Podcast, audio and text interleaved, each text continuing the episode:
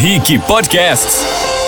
Jornal da Manhã Paraná. De segunda a sexta, sempre às sete da manhã. Agora, na Pan. Agora, na Pan. Jornal da Manhã. Jornal da Manhã. Paraná. Sete horas e cinco minutos. Repita. Sete e cinco. Muito bom dia para você que segue bem informado aqui na Rede Jovem Pan. Eu sou Marques Souza, esse é o Jornal da Manhã Paraná. Estamos em rede com a Jovem Pan Curitiba, Ponta Grossa e Cascavel e a rádio que virou TV, como sempre, também está na internet. Bom dia, Beatriz Frener. Quem quiser nos ver e também ouvir pela live, faz como, hein? Bom dia, Mark. Bom dia, ouvintes. Vocês podem nos acompanhar pela internet acessando o nosso canal no YouTube. É só procurar por Jovem Pan Curitiba. Se inscreva no canal, clica no sininho de notificações. Assim você sempre vai ficar sabendo quando o Jornal Manhã Paraná estiver ao vivo. Lembrando que você pode interagir lá no chat, deixando a sua opinião. O Jornal da Manhã Paraná também é Panflix. Você pode baixar o aplicativo, se inscrever na nossa plataforma do Panflix e nos assistir na sua TV Samsung. No Instagram, nossa página é Jovem Pan Curitiba. Pode mandar mensagem. Lembrando hoje tem Café Lontrinha. Nas outras redes sociais é só usar a hashtag Jornal da Manhã PR. Bom dia, Juliano Pedroso. Bom dia, Mark. Bom dia, Bia. Bom dia a todos que nos acompanham. Agora, 7 e 6. Repita. 7 horas e 6 minutos. E vamos rapidamente aos principais destaques desta sexta-feira. Demora, mas chega, hein? Dia 15 de outubro de 2021.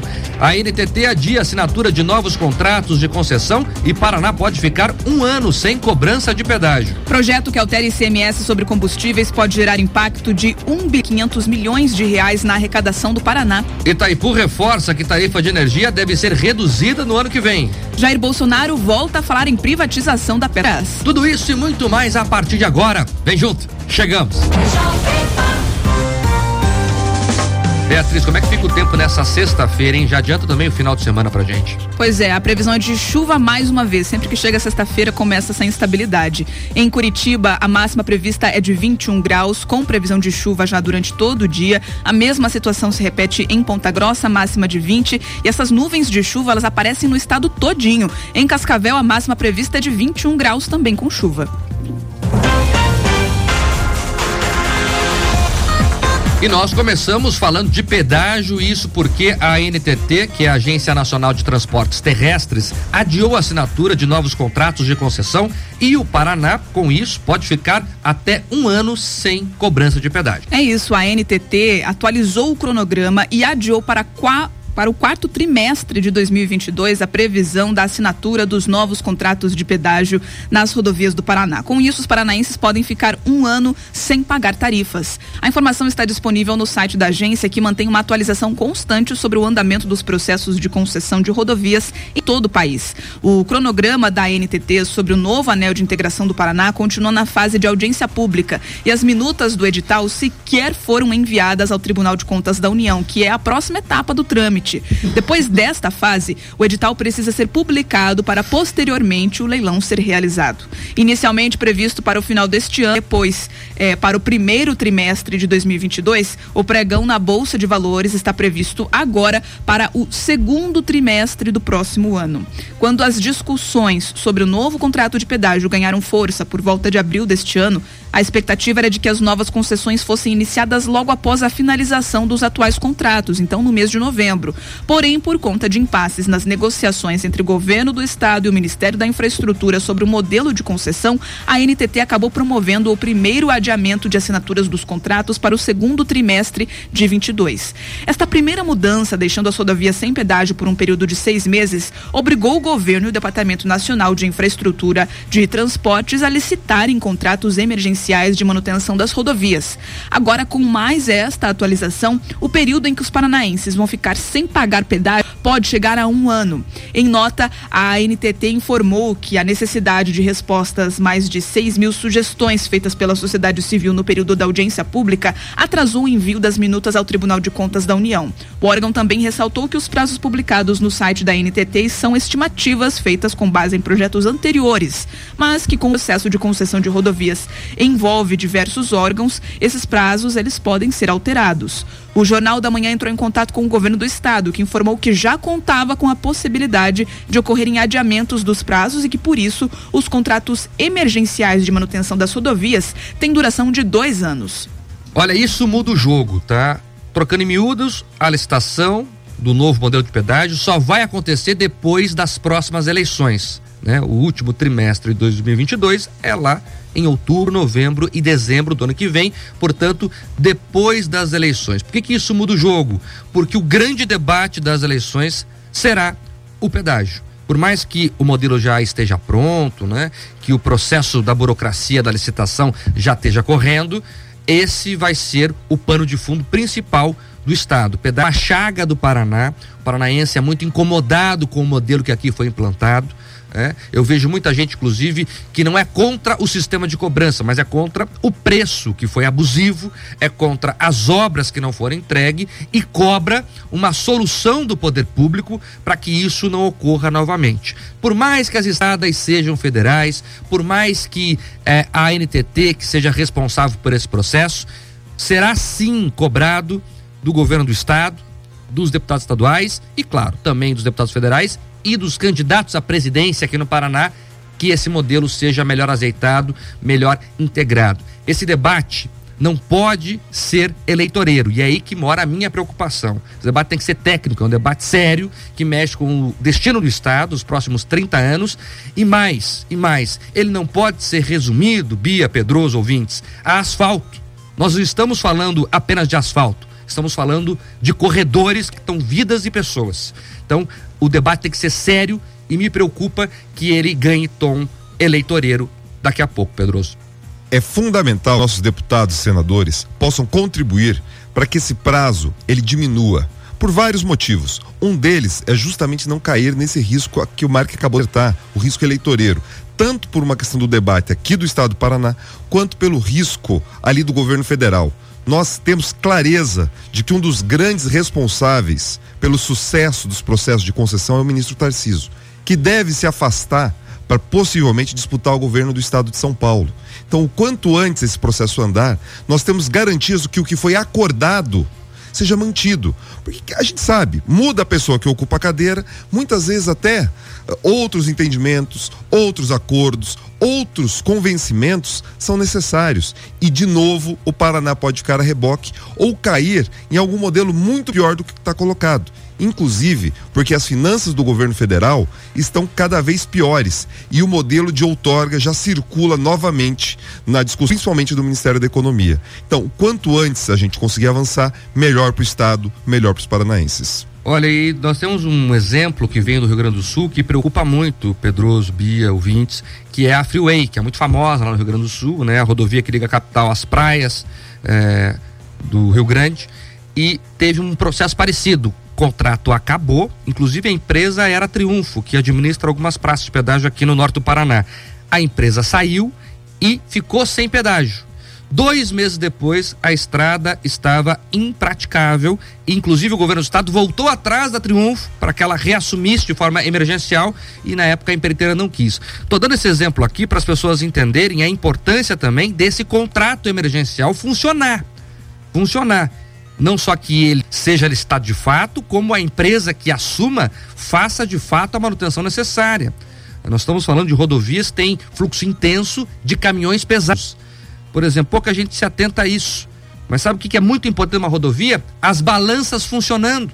Se o caminhão não respeitar o limite de peso, não há asfalto que aguente e você roda por estradas tocadas pelo poder público por aí, e é difícil ver balança funcionando. Então você imagina essa estrada ficar dois anos, né? Com caminhões rodando aí com peso inadequado, né? Sem a manutenção necessária, sem a roçada na beira da pista. Então nós sem cuidar da sinalização, então nós precisamos cuidar disso para que a estrada não esteja destruída quando a concessionária chegar, porque daí vai acontecer o quê? Vão cobrar mais caro, que vão alegar, não, veja, teve alteração aqui, Pedroso. Então vamos cobrar um pouquinho mais para recuperar o que a gente não contava. Então é importante que a gente avance nesse debate o quanto antes. Agora, 7 horas 13 minutos. 7 e 13, pauta número 2.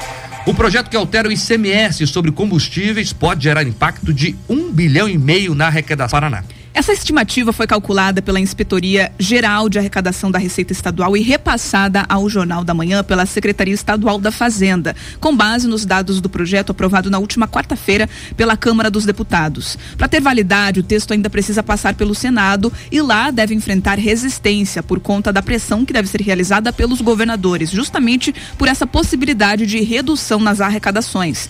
A proposta aprovada na Câmara prevê que o imposto, que é o principal dos estados, passará a ser calculado calculado com base no valor médio dos combustíveis nos últimos dois anos. Atualmente, o cálculo é baseado em uma média de 15 dias. Com a alteração, a expectativa é de uma possível redução do preço da gasolina em 8%, do etanol em 7% e do diesel em 3,7%. Especialistas, no entanto, destacam que a mudança no cálculo do ICMS é um erro de diagnóstico e que o imposto não é o real responsável pelas elevações dos preços de combustíveis, mas outros fatores, como a cotação internacional do petróleo e o comportamento do câmbio. Para o professor das áreas tributária e contábil da Universidade Positivo, Marco Aurélio Pita, caso ocorra uma redução nos preços, essa queda não deve durar por muito tempo. O combustível é, ele é composto por uma parte de tributos, mas também tem toda a composição da matéria-prima, do petróleo. Então essa economia, nesse primeiro momento, ela acontece, mas depois possivelmente existe um aumento desse ICMS, que vai acarretar num aumento de preço. René Garcia, secretário estadual da Fazenda, também é crítico ao projeto na Câmara dos Deputados. Vamos ouvir. Continuarem os repasses, continuarem a política, o preço continua subindo. Não será através de uma redução artificial de ICMS que vai se criar condições estruturais para uma redução do preço da gasolina, nem dos combustíveis. É por isso que esse item deveria ser feito através de, e dentro da reforma tributária mais ampla.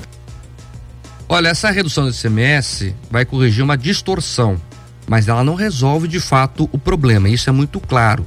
Né? No curto prazo, como explicou o economista, até vai diminuir o preço, né? porque vão pegar os dois anos passados, em que o preço da gasolina estava menor, vão fazer a média, então a taxa do ICMS vai ficar menor.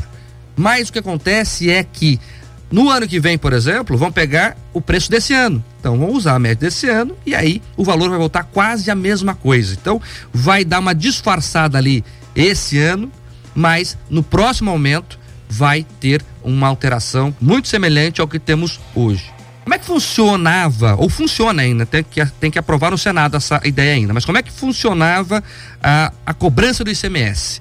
É o que eles chamam de substituição tributária progressiva. Esse nome complicado significa o seguinte: eles imaginavam o preço. Não, você não escutou errado.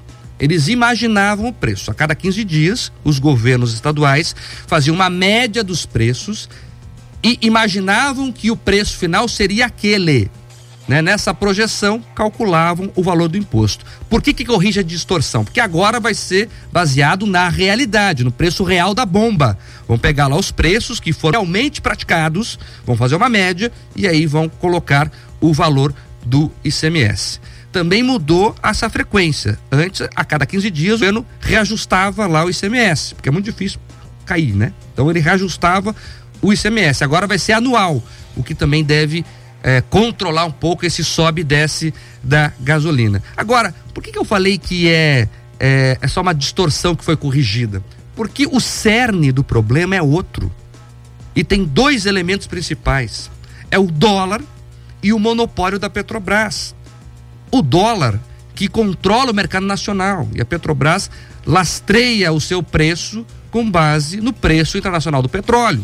Enquanto o dólar estiver no valor que está, não vai cair o preço. Não tem mágica, não tem almoço grátis. A não ser que alguém faça uma besteira de controlar preços, de tabelar preços, que a, gente está fazendo agora, inclusive, vai dar errado, não tem o que fazer. Como é que baixa o dólar? Ora, dando confiança ao investidor para deixar o dinheiro aqui.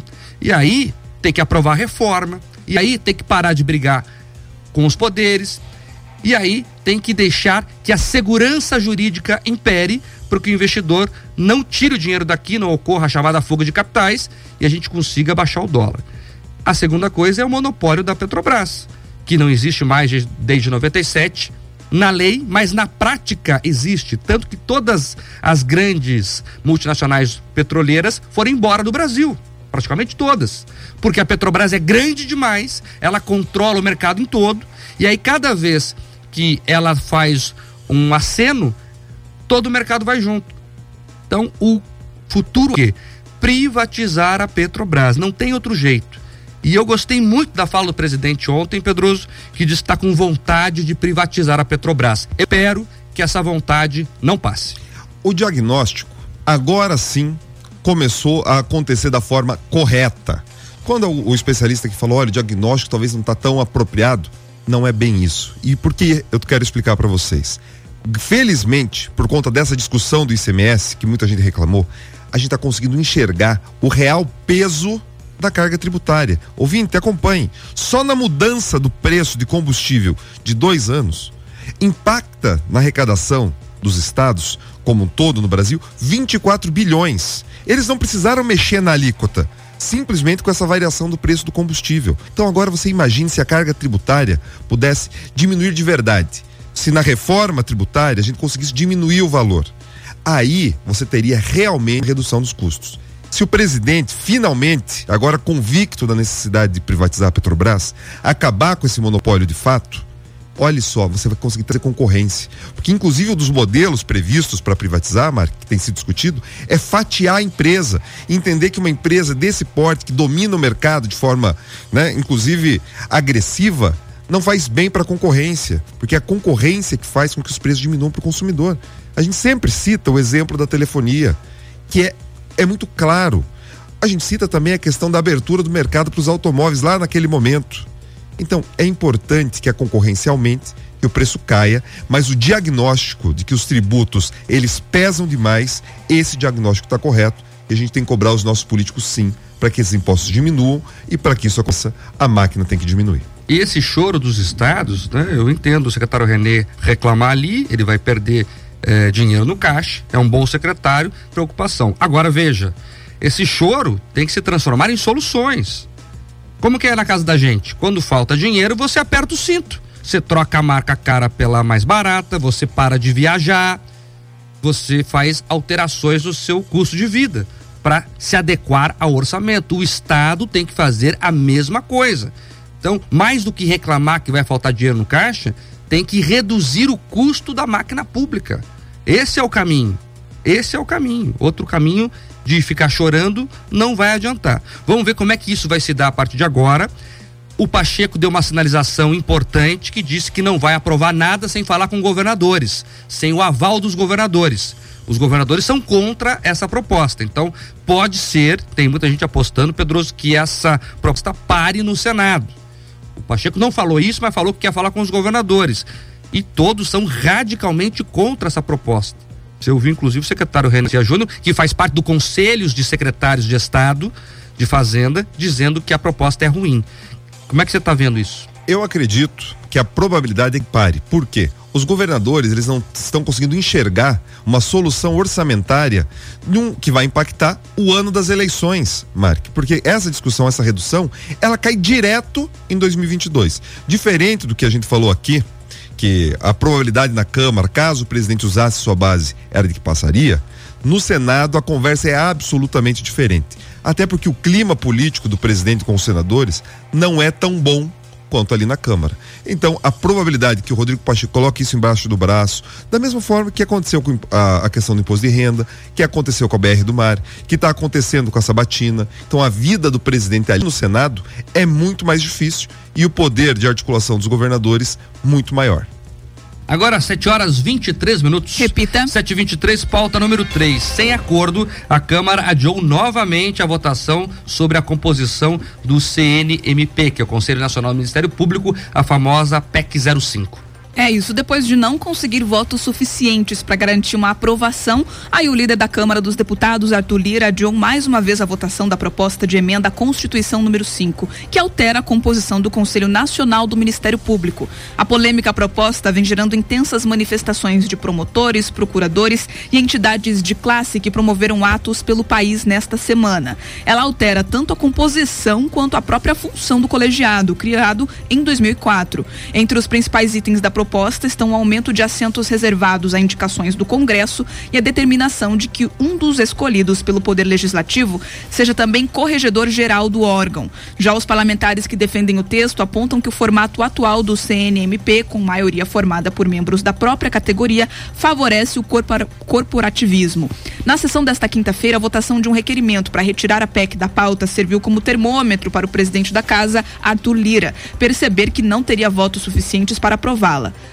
Por ser uma emenda à Constituição, a proposta precisa de no mínimo 308 votos. O requerimento, porém, foi derrotado por um placar apertado de 214 a 145 votos.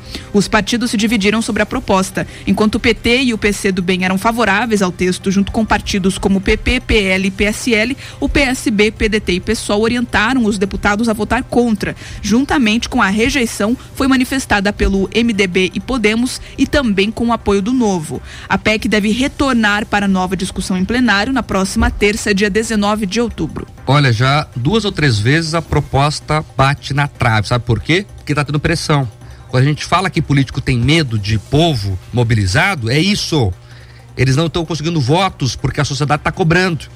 E tem que continuar assim. E me chama a atenção esse mapa aqui que a Bia trouxe, que deixa bem claro como age cada partido. Você veja que o PT e o PP, que são os dois principais partidos citados na Lava Jato, na roubalheira da Petrobras, são a favor da medida, que vai tirar o poder de investigação do Ministério Público, quer limitar a atuação de promotores e procuradores. Já outros partidos são a favor e eles não aparecem com tanta frequência assim no, no noticiário de corrupção. Então tá bem claro, o jogo tá jogado. É só olhar para entender todos os eleitores têm que garantir que os seus deputados, os seus parlamentares, saibam exatamente que caso eles aprovem novamente essa PEC da vingança, essa PEC que pretende terminar de desmontar com a capacidade de investigação dos poderosos, que eles correm risco sério de ser punidos nas urnas. Esta é a única linguagem que os políticos estão entendendo no momento. Então, a eterna vigilância é o preço que a gente precisa pagar para que isso não seja aprovado. Porque uma das estratégias do que pode acontecer é que eles deixem isso começar a entrar em fogo morno para tentar passar na calada da noite. Então a gente vai continuar acompanhando, o Jornal da Manhã vai estar atento para que mais esse nariz de palhaço eles não coloquem no nosso rosto, porque chega de tanta roubalheira e também chega dessa impunidade. Como é que você falou? A eterna vigilância? A eterna vigilância. Me lembrou da grande UDN, ah, o preço da liberdade é a eterna vigilância, a União Democrática Nacional. Veja, a origem da frase pode não ser a, a, a melhor de todas, Mark, mas a essência é a verdade. Porque olha só, quantas coisas eles aprovam na calada da noite e sempre com o nosso dinheiro. É engraçado como não tem celeridade, nem avaliação estratégica e tática para aprovar o que o Brasil precisa. É sempre o conveniente, é sempre um jeito de meter a mão no nosso dinheiro. Daí eles são ágeis, rápidos, atentos e encontram solução técnica. Para enxugar a máquina administrativa, a reforma administrativa, nunca tem consenso. Agora, para fazer esse tipo de pataquada, aí é rápido, ágil e até eles buscam inteligência de onde não tem. E olha, vamos falar mais disso, por exemplo. A gente falou aqui que tem que reduzir a máquina pública, ainda mais no momento que os estados vão perder receitas se o ICMS mudar de fato. Veja, eu tô falando aqui não do governo, tá? Do estado como um todo. A gente noticiou, noticiou essa semana aqui que vão criar 90 cargos em comissão lá na Defensoria Pública, um custo de 7 milhões por ano. No momento que o estado está perdendo receitas, vai fazer mais custo? A Assembleia autorizou em primeira votação essas contratações. 90 cargos comissionados, aqueles que são indicações, sem concurso público. É hora de fazer isso agora? Então é isso. Então, eles estão reclamando que estava dando dinheiro no caixa, mas estão ampliando os gastos. Aí, aí a conta não fecha. Aí qualquer dona de casa sabe como funciona essa questão de economia. 7h28 agora. Repita. 7 horas 28 minutos, pauta número 4. A Prefeitura de Curitiba anuncia para janeiro o reajuste de 3,14% para os servidores públicos. A administração municipal informou que voltará a pagar os 3,14% de reposição salarial aos servidores municipais em janeiro de 2022. A reposição está suspensa desde setembro em cumprimento à decisão do Supremo Tribunal Federal. O prazo é necessário para que expire a Lei Federal Complementar 173, que trata do Programa Federativo de Enfrentamento ao Coronavírus e que vetou a concessão de aumento ou reajustes a servidores até 31 de dezembro. No início do mês, esta determinação foi reforçada pelo Tribunal de Contas do Estado, que passou a orientar os municípios paranaenses que concederam a reposição inflacionária em 2020 para que suspendessem esse pagamento. Segundo a Prefeitura, o projeto de lei para implementar a ação deverá ser enviado para a Câmara ainda este ano. Além do anúncio sobre o reajuste, também ficaram programadas para janeiro as reuniões de negociação salarial com os sindicatos que representam os servidores municipais. Nelas, será debatida a pauta que os sindicatos apresentarão no início do mês, logo após o recesso de Natal e Ano Novo. Participaram da reunião com a Prefeitura representantes dos sindicatos dos servidores públicos municipais de Curitiba, dos servidores de enfermagem, também da Guarda Municipal, dos servidores do Magistério Municipal, agentes comunitários de saúde do Paraná e dos auditores fiscais. Agora 7 horas 30 minutos. Repita. 7h30, pauta 5. Uma pesquisa aponta baixo número de casos de Covid-19 em escolas particulares após o retorno das aulas presenciais. O levantamento foi realizado pelo Sindicato das Escolas Particulares do Paraná e ouviu 40 estabelecimentos de ensino para mensurar a transmissão da doença entre os meses de março e setembro. O resultado foi positivo e apontou que em 37,5% das instituições não teve casos da doença e que nos outros 40% dos estabelecimentos de ensino foram registrados somente cinco casos entre alunos. A pesquisa indicou que a ocorrência de até 10 casos da doença em apenas 10% das escolas escolas. Somente em 7,5% das escolas ocorreram 15 casos de Covid-19 e em 5% o registro ultrapassou 15 ocorrências. O levantamento também apontou que os casos positivos para a Covid-19 ocorreram por meio de contaminação familiar, fora do ambiente da escola. Outra questão abordada na pesquisa foi o índice de presencialidade nas instituições. Em 45% delas, o ensino presencial já estava funcionando integralmente no fim de setembro, enquanto 35% das instituições estavam operando com mais de 90% dos estudantes presencialmente e outras 12,5% com mais de 80%. Para o presidente da, do Cinep Paraná, Douglas Oliani, o resultado da pesquisa reforça o ambiente escolar como um ambiente seguro. Nós vamos ouvir a opinião dele.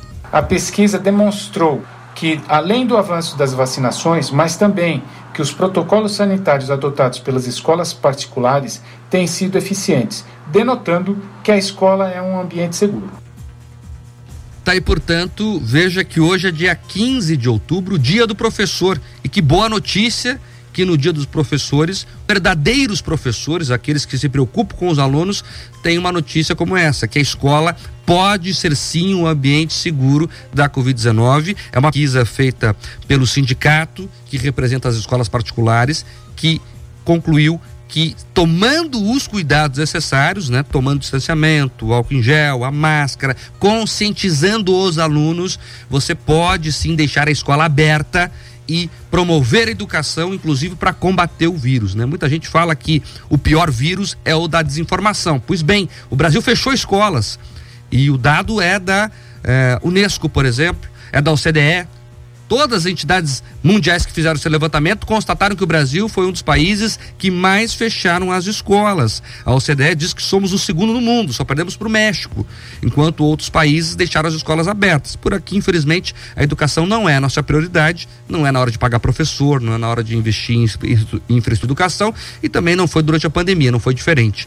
Mas que bom que essa boa notícia chega. Dá para abrir sim a escola, dá sim para vencer o vírus educando as crianças. Esse estudo apresentado, ele vem confirmar o que o mundo inteiro demonstrou. Grandes países conseguiram pesquisar e acompanhar que as escolas, elas conseguiram funcionar de forma mais segura do que uma série de outras atividades.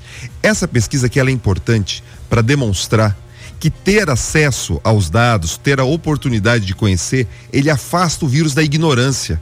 Porque quando você tem lá muitos especialistas ligados a sindicatos de esquerda falando: olha, não pode voltar, não pode voltar, baseando simplesmente na sua ideia e na sua visão de mundo.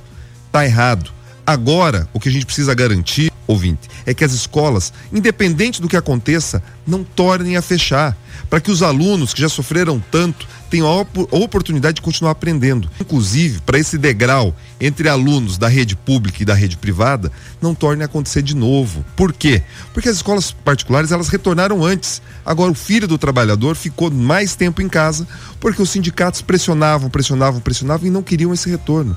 Meu Deus do céu, um dos motivos para que a gente pudesse vacinar os professores antes não era esse retorno seguro para as aulas?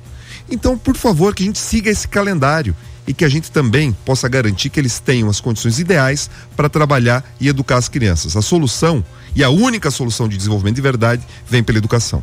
Agora, 7 horas 34 minutos. Repita. 7h35, pulou o relógio. Bia e os ouvintes? Muitas pessoas participando nesse sextou aqui com a gente pelo YouTube. Lembrando, fazer o convite para você que nos acompanha pelo rádio, também interagir pela net lá no nosso canal Jovem Pan Curitiba, todos os dias a transmissão do Jornal da Manhã Paraná. Essa pauta sobre a volta às aulas, né, sobre na verdade a segurança com base nesse estudo que nós mostramos feito pelo Sindicato das Instituições Particulares, movimentou bastante aqui a nossa live. Muita gente é, apontando que a necessidade do retorno presencial está ocorrendo de forma lenta e que isso seria já tardio, o Gabriel Domingos disse que a mãe dele trabalha numa escola estadual e que ela diz sempre que os jovens estão se cuidando, estão se respeitando dentro da instituição, então dá para garantir essa segurança em relação ao vírus e que o maior problema é a ansiedade. Eu que durante a pandemia, né, ainda estamos, mas durante esse período mais severo de isolamento e tal, a gente fez muita reportagem, né, trazendo dicas para os pais como ficar atento filhos por conta da ansiedade, da depressão, porque a rotina mudou de uma hora hora para outra para eles, e isso desencadeou sim alguns problemas. A respeito do combustível, o Marcos Aparecido Moreira disse que a PEC do ICMS vai tirar dinheiro dos estados e não vai ter quase nada de redução no preço dos combustíveis. Depois a conta vai chegar nos contribuintes em forma de outros impostos. O O'Hara Mendes, também sobre esse assunto, disse que ele acha que o povo vai comprar mais com base aí num preço mais baixo por conta do ICMS e que aí vai acabar arrecadando a mesma coisa. Então a gente tem duas opiniões diferentes a respeito dessa proposta para a mudança do cálculo do ICMS sobre combustíveis. Agora 7:36. Repita. 7:36, rápido intervalo comercial, a gente já volta aqui na Jovem Pan. Jornal da Manhã, Paraná. Jovem Pan no trânsito. Oferecimento: a melhor proposta do mercado em 45 minutos. Venda seu carro ou moto com aporte alto.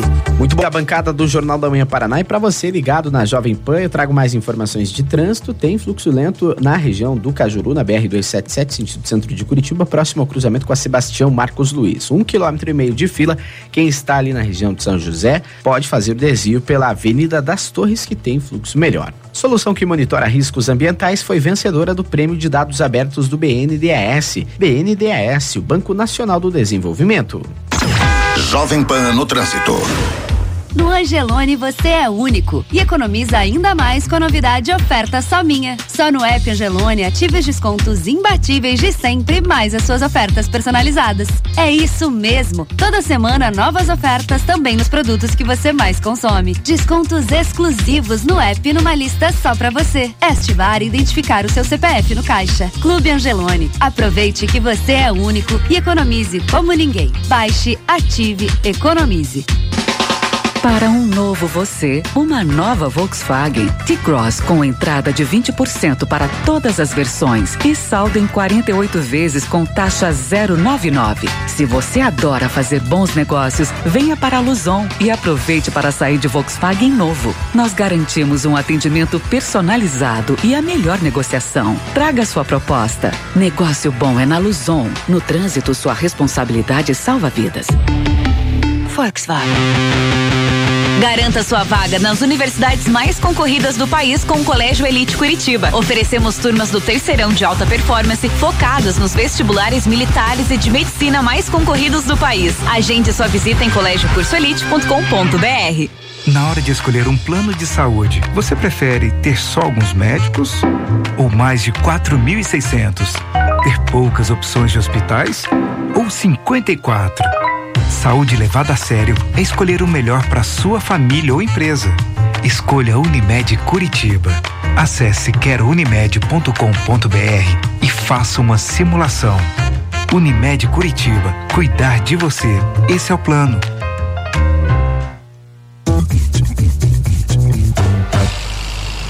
Vó, vou sair para pagar a conta de luz. Quer que eu leve a sua também? Que coisa mais antiga, eu pago online.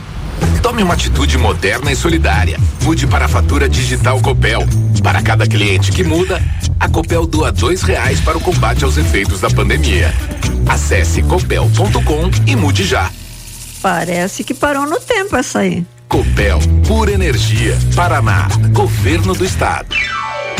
Você gosta de feiras de artesanato? Agora no Vila Urbana, além da gastronomia, todas as sextas e sábados a vila contará com a presença de várias marcas autorais e brechós. Venha nos visitar, Vila Urbana. Perdeu a chave do seu carro ou precisa fazer uma cópia codificada? Chaveiro Master Key. Codificação, conserto de módulo e chaves, presença, fechaduras e ignições. Chaveiro Master Key. Especializado em veículos importados. Loja Auer, Rua Anne Frank 765. E Loja Centro, na Rua Cruz Machado 460. Chaveiro Master Key. 998 40 4141. 998 40 4141. Chaveiro Master Key. Jornal da Manhã, da Manhã, Paraná. 7 horas 40 minutos. Repita. 7 e 40. Próxima pauta fala sobre o preço, preço da energia elétrica. A Itaipu reforçou que a tarifa deve ser reduzida no ano que vem. Notícia positiva, né? A informação foi confirmada pelo diretor-geral da empresa, general João Francisco Ferreira, na quarta-feira, durante um evento em comemoração aos 37 anos da usina em Foz do Iguaçu. A queda na tarifa ocorrerá porque a dívida feita para a construção da usina está no fim. O pagamento da obra termina em 2023. Porém, a direção da hidrelétrica explicou que o reflexo na conta de luz dos brasileiros deve ocorrer ainda em 2022. Segundo o diretor-geral, grande parte do preço na energia contém os juros e amortizações amortizações que foram pagas a cada ano aos credores. E segundo ele, no próximo ano, essa dívida vai praticamente desaparecer. Dessa forma, a Itaipu vai vender energia elétrica mais barata que a atual a Eletrobras. Ferreira também destacou que a eventual redução da tarifa não vai interferir na quantidade de obras estru estruturantes patrocinadas pela Itaipu, pois os recursos destinados a essas construções são provenientes dos custos de exploração que permitem o funcionamento da usina hidrelétrica e os investimentos na região e não os custos da dia. Entre estas obras estão a Ponte da Integração Brasil-Paraguai, que está 70% concluída, a modernização e ampliação da pista do Aeroporto Internacional de Foz, a duplicação da rodovia das Cataratas, entre outras. O diretor-geral ainda explicou que a hidrelétrica tem potencial para produzir mais energia do que tem ofertado atualmente, mas que segue a determinação do operador nacional do sistema elétrico e que, por isso, atua com uma produção menor. Bom, para quem abriu a conta de energia esse mês e viu o preço que veio, é uma notícia excelente, né? Que a redução pode vir lá com a Itaipu vendendo energia mais barata. É impressionante como a gestão da coisa pública faz diferença. E aqui a Itaipu talvez seja o melhor exemplo do país. Há três anos atrás, a Itaipu não tinha dinheiro para fazer obra lá na região.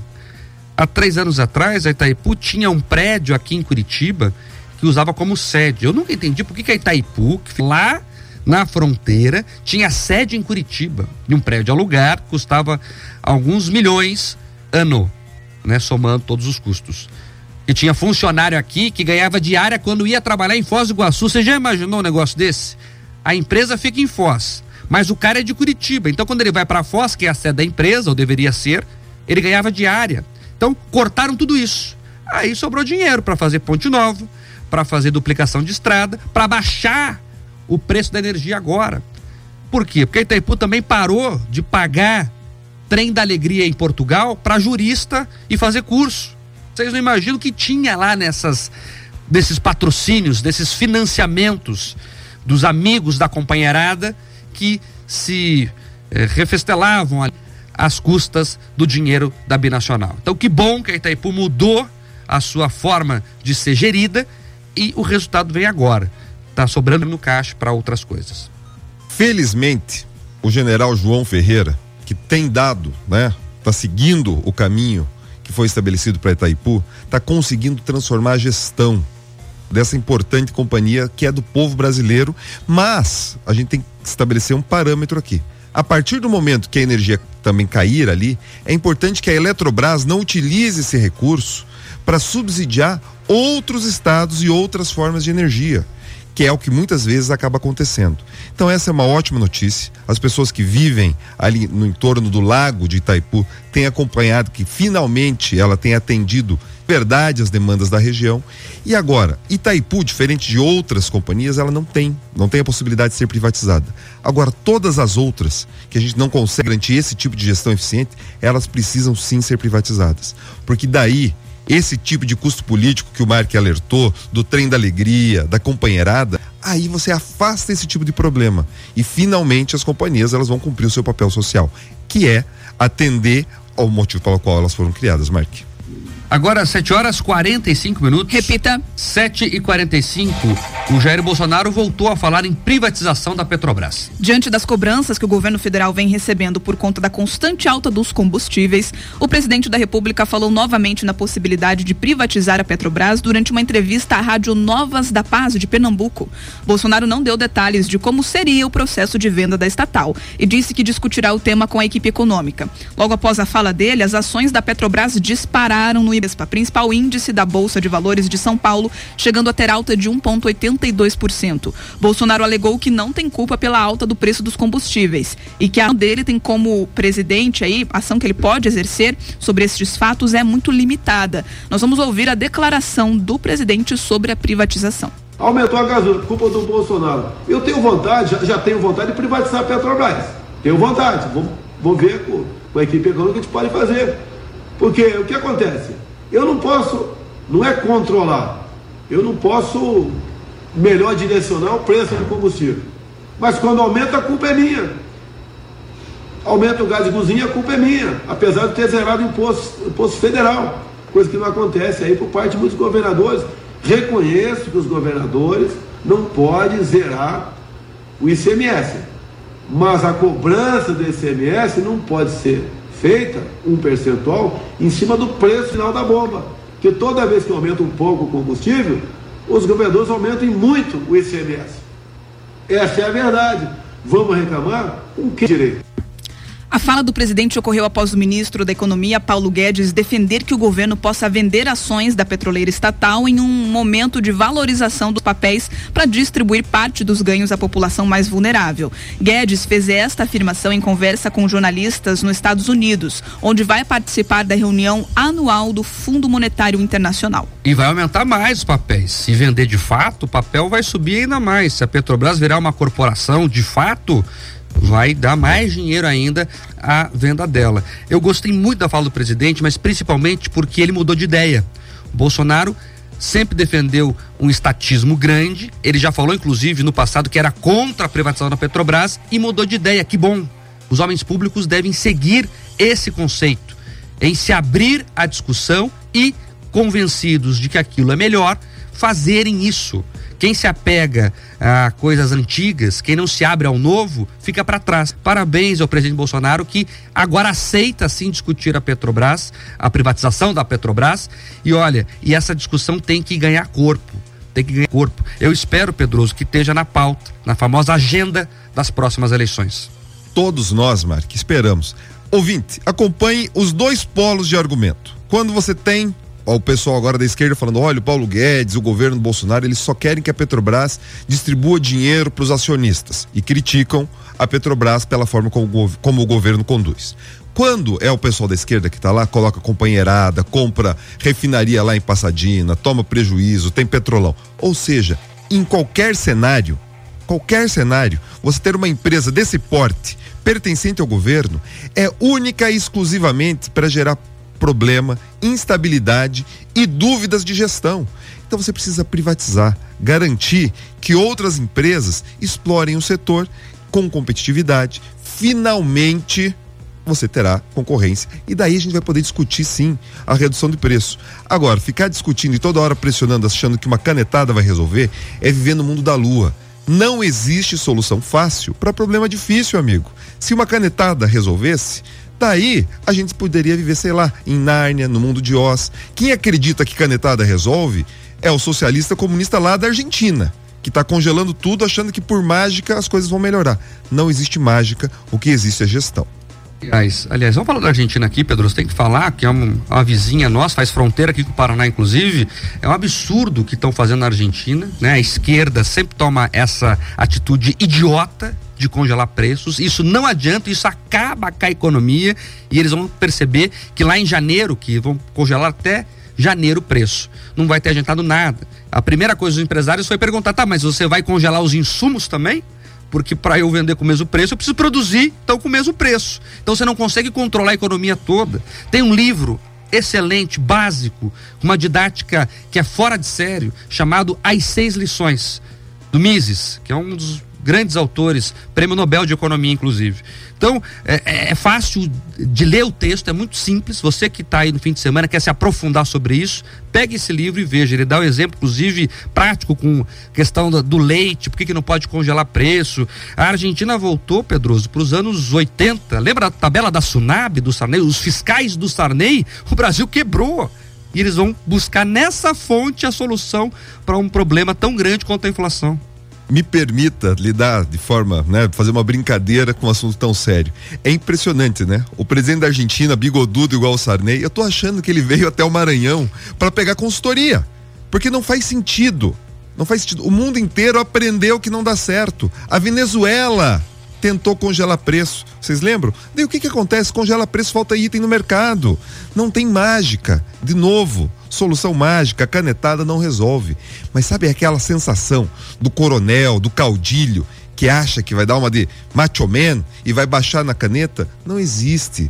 Tá? O governante não pode se iludir e muito menos iludir a população. Então, assim, eu fico triste pela Argentina, mas isso deve servir para o Brasil como lição. Tá? Qualquer caudilho, qualquer dito salvador da pátria que vem com solução simples está errado. Não existe solução simples para problema complexo. Guarde essa informação para ninguém ser enganado nas próximas eleições. Eu fui até ver aqui que eu fiquei curioso para saber o que significava SUNAB, é Superintendência Nacional do Abastecimento. E essa graça funcionou até 97, no primeiro governo do FHC. Foi criada pelo João Goulart, né? Óbvio que tinha que ser alguém com o perfil dele para criar um negócio desse e funcionou até 97. Então, mesmo depois do Plano Real já ter se consolidado, o Brasil ainda deixou ela guardadinha ali, Pedro. Ah, vai que precisa. Né? Graças a Deus esse negócio foi extinto. 751. Repita. 751, pauta número 9. Roberto Jefferson voltou para a prisão após ter alta do hospital. O ex-deputado federal e presidente nacional do Partido Trabalhista Brasileiro está preso desde agosto por determinação do ministro Alexandre de Moraes, após realizar ataques ao Supremo Tribunal Federal. Segundo a corte, Jefferson supostamente faz parte de uma organização criminosa que atuaria para desestabilizar a democracia e divulgar mentiras sobre ministros do STF. Em setembro, o político deixou a unidade prisional para ser internado em um hospital particular no Rio de Janeiro, onde passou por um cateterismo. Na decisão em que determina o retorno de Jefferson para o presídio de Bangu 8, Moraes destaca que a prisão deve ser mantida para a garantia da ordem pública e o devido prosseguimento do processo. A defesa do ex-deputado Entrou com habeas corpus no Supremo questionando a prisão preventiva. O relator do pedido, que deve ser analisado pelo plenário virtual da Corte, é o ministro Edson Fachin. Olha, eu não sou fã do Roberto Jefferson, pelo contrário, ele tem uma ficha corrida bem grande, né? Gente que caiu nesse discurso dele agora de novidade e tal. Eu não caio, né? Quem quiser acreditar, acredita. Agora, que essa prisão tá alongada demais, tá.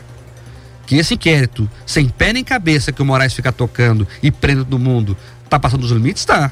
Então é isso, né? Não acho, não acho que né, o senhor Roberto Jefferson seja um sujeito que tenha bom histórico. Mas também não dá, Pedroso, pra gente ficar prendendo as pessoas e esquecendo a chave fora, porque a impressão que eu tenho é essa. O Roberto Jefferson é aquele amigo do Zé Dirceu que brigaram por um problema de divisão do recurso ali que atendia e abastecia os deputados. É este indivíduo que a gente está conversando. É o homem que liderou a tropa de choque do Collor. Então, assim, vamos devagar com o andor que o santo é de barro.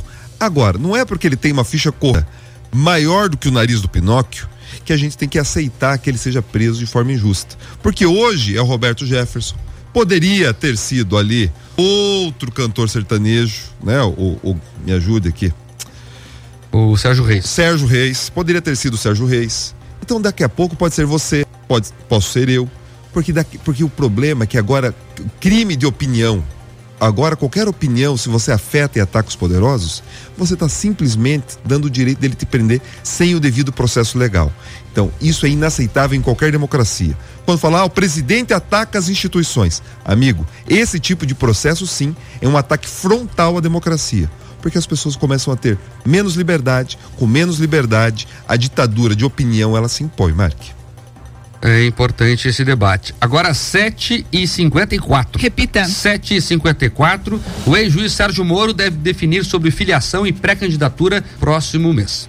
Integrantes da cúpula do Podemos informaram reservadamente ao Jornal da Manhã que as conversas sobre a filiação de Sérgio Moro à legenda estão avançadas e que o ex-juiz e ex-ministro da Justiça deve bater o martelo sobre sua possível pré-candidatura no dia 10 de novembro. O Podemos, inclusive, já fez pesquisas qualitativas que apontam que Moro, como candidato, poderia agregar votos de eleitores que não votam nem em Jair Bolsonaro ou em Luiz Inácio Lula da Silva.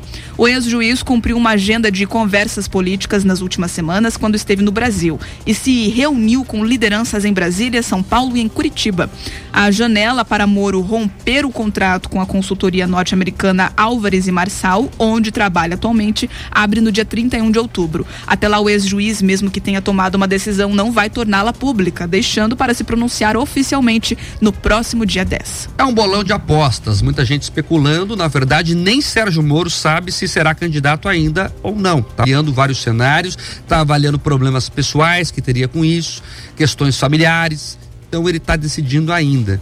Mas o nome está correndo e ele tem que se pronunciar até para o Podemos saber se vai contar com ele ou não. Outra é, notícia que vem com força na sucessão é, presidencial é o apresentador José Luiz da Atena, da TV Bandeirantes lá de São Paulo. Ele deu uma longa entrevista à revista Veja essa semana, acabou de ser publicada, inclusive, e ele se coloca contra o Bolsonaro. Ele que, inclusive, flertou com o bolsonarismo no começo do governo, agora falou que vai fazer oposição ao Bolsonaro e jura, jura, Pedroso, que será candidato. Isso é uma grande novidade para mim. Porque o Datena é daqueles nomes que você acompanha em todo o ciclo eleitoral. Olha, o Datena vai ser candidato a prefeito de São Paulo. O Datena, né, tende a concorrer ao governo de São Paulo. Opa, tá vindo aí o Datena para ser candidato a presidente. E daí, usualmente vinha ali uma renovação contratual dele da Band e, puf, ele desistia de ser candidato. O que a gente viu acontecendo com o Luciano Huck. Então, se de fato essa candidatura se confirmar, será uma grande surpresa. Porque diferente tá, do juiz Sérgio Moro, que construiu uma trajetória na vida pública, tanto como magistrado, depois como ministro. O Datena, ele sempre teve o seu vínculo ali como comunicador. Um comunicador de massa que sabe se comunicar, sabe acessar as pessoas, mas um comunicador. É muito diferente lidar com gestão pública ou lidar com serviço público. Agora, a candidatura do Datena, Mark, principalmente uma candidatura de oposição e talvez ligado a esse novo partido União Brasil, ela ataca diretamente a base eleitoral do Bolsonaro. Por quê? Porque essa bancada da bala, essas pessoas que se identificam claramente com viés mais armamentista, de bandido bom e bandido morto, talvez elas acabem se identificando ainda mais com o Datena e menos com o presidente. A história do Datena em defender esse tipo de ação é mais antiga. Ele se comunica também muito bem. Então, e ele pega uma parte desse eleitorado paulista e plano ali com uma força imensa. Então, vale ficar atento. É uma notícia ruim para o presidente Bolsonaro a candidatura do Luiz da Atena. Ele respondeu à Veja, Pedro, por que, que não saiu candidato das outras vezes? Você lembrou muito bem aqui que ele já prometeu ser candidato e não cumpriu essa promessa. Ele disse que na época não tinha estrutura e time para bancar uma candidatura em um possível governo. Agora ele garante que tem e que o Partido Novo, que será o maior do Brasil, poderá dar esse suporte a ele, por isso ele está animado, segundo o que ele disse para a revista Veja, mas o histórico dele é de não cumprir essas promessas. Dele e também dos dirigentes, alguns dirigentes do União Brasil. Vamos lembrar que um dos principais dirigentes é o ACM Neto. Tá? O outro principal dirigente é o ex-presidente do PSL, que também não é de confiança. Então eles estão acostumados a deixar alguns companheiros ali pela estrada. Então assim, toma cuidado da Atena para também não ser vendido. Lembra aqui o que aconteceu com o Rodrigo Maia? O ACM Neto deixou o Rodrigo Maia correr, falou: "Negocia aí". Na hora que ele olhou para o lado, opa, cadê? Fiquei pela estrada estão deixando outra pessoa pela estrada também. Alguém lembra do ex-ministro da Saúde, o Mandetta? Para o Luiz da Atena ser candidato, tá? Pro Datena lá ter o nome dele na urna, o Mandetta vai ter que ficar em casa cuidando da vida, pedindo para não pediu para as pessoas ficarem em casa, vão chegar para ele e falar assim: "Mandetta, é hora de você ficar em casa". Então, esse risco está acontecendo ali, então tem muita água para passar embaixo dessa ponte. Algumas pessoas apostam que estão usando o Datena também ali como moeda de troca. Então, muitas vezes quando alguém de fora da política se aventura, às vezes ele acaba sendo mais utilizado do que levando em conta suas opiniões, projetos e tudo mais. Só para terminar a informação, ele também disse que já pediu afastamento da TV Bandeirantes para se dedicar à candidatura, à pré-candidatura no caso. Então ele está dizendo que vai sair, mas vamos acompanhar o que vai acontecer. Agora, a realidade, Pedroso, é que o debate eleitoral já está se colocando desde muito cedo. Nós estamos há um ano das eleições. Há um ano das eleições, né? E o debate já está quente, assim, inclusive é, o jogo sendo esparramado no tabuleiro, né? E a situação vem se desenhando muito favorável ao ex-presidente Lula, né, que consegue ali ter um domínio de boa parte da esquerda. Né, o PSOL, por exemplo, já está falando em não lançar candidato, né, não vai lançar o Boulos. É, o Ciro Gomes está desidratando, né? O, aquela briga, inclusive, que foi forjada, tá, gente? Aquilo ali é marketing do seu João Santana. Queria que o Pedroso até falasse sobre isso. O que, que aconteceu ali? O João Santana sempre fez isso historicamente, só pegar as outras candidaturas dele. Ele faz uma briga que a mídia compre, e aí o Ciro se vitimiza como perseguido pelo PT, enfim, e ele consegue ganhar ali alguma algum holofote. E forçou o Lula a sair em defesa da Dilma, né? mas ele ficou bem, porque ele tentou expor uma ferida da esquerda. Então, mas o Ciro muito ruim ali, muito fraco ainda. E você rachando o campo da centro-direita, você ajuda o Lula. Então, o jogo tá bom pro Lula nesse momento. O Ciro Gomes, ele conseguiu perceber que ele não consegue pegar votos ali da esquerda, que já estão. O coração dele está apaixonado e vidrado no Lula. Ali é paixão antiga, né? então é muito difícil. Ele percebeu essa situação. E agora ele quer se diferenciar. E usando essa tática que o Mark alertou do João Santana, que utilizou lá com a Dilma lá atrás, olha, a Dilma ela rompeu com o Lula. Lembra que ele estava mal avaliado questões de corrupção? Ele falou: não, a Dilma é a nossa gerentona, ela brigou com o Lula e agora a gente vai ter um governo tecnocrata de esquerda. Queridos, balela.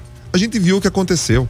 Outra coisa, o Ciro tá batendo no peito, falando, ah, tô brigando com a Dilma. Ele defende a mesma política econômica que a Dilma sempre defendeu. Sabe, essa questão de campeões nacionais, um super estatismo. É a mesma coisa. A mesma coisa.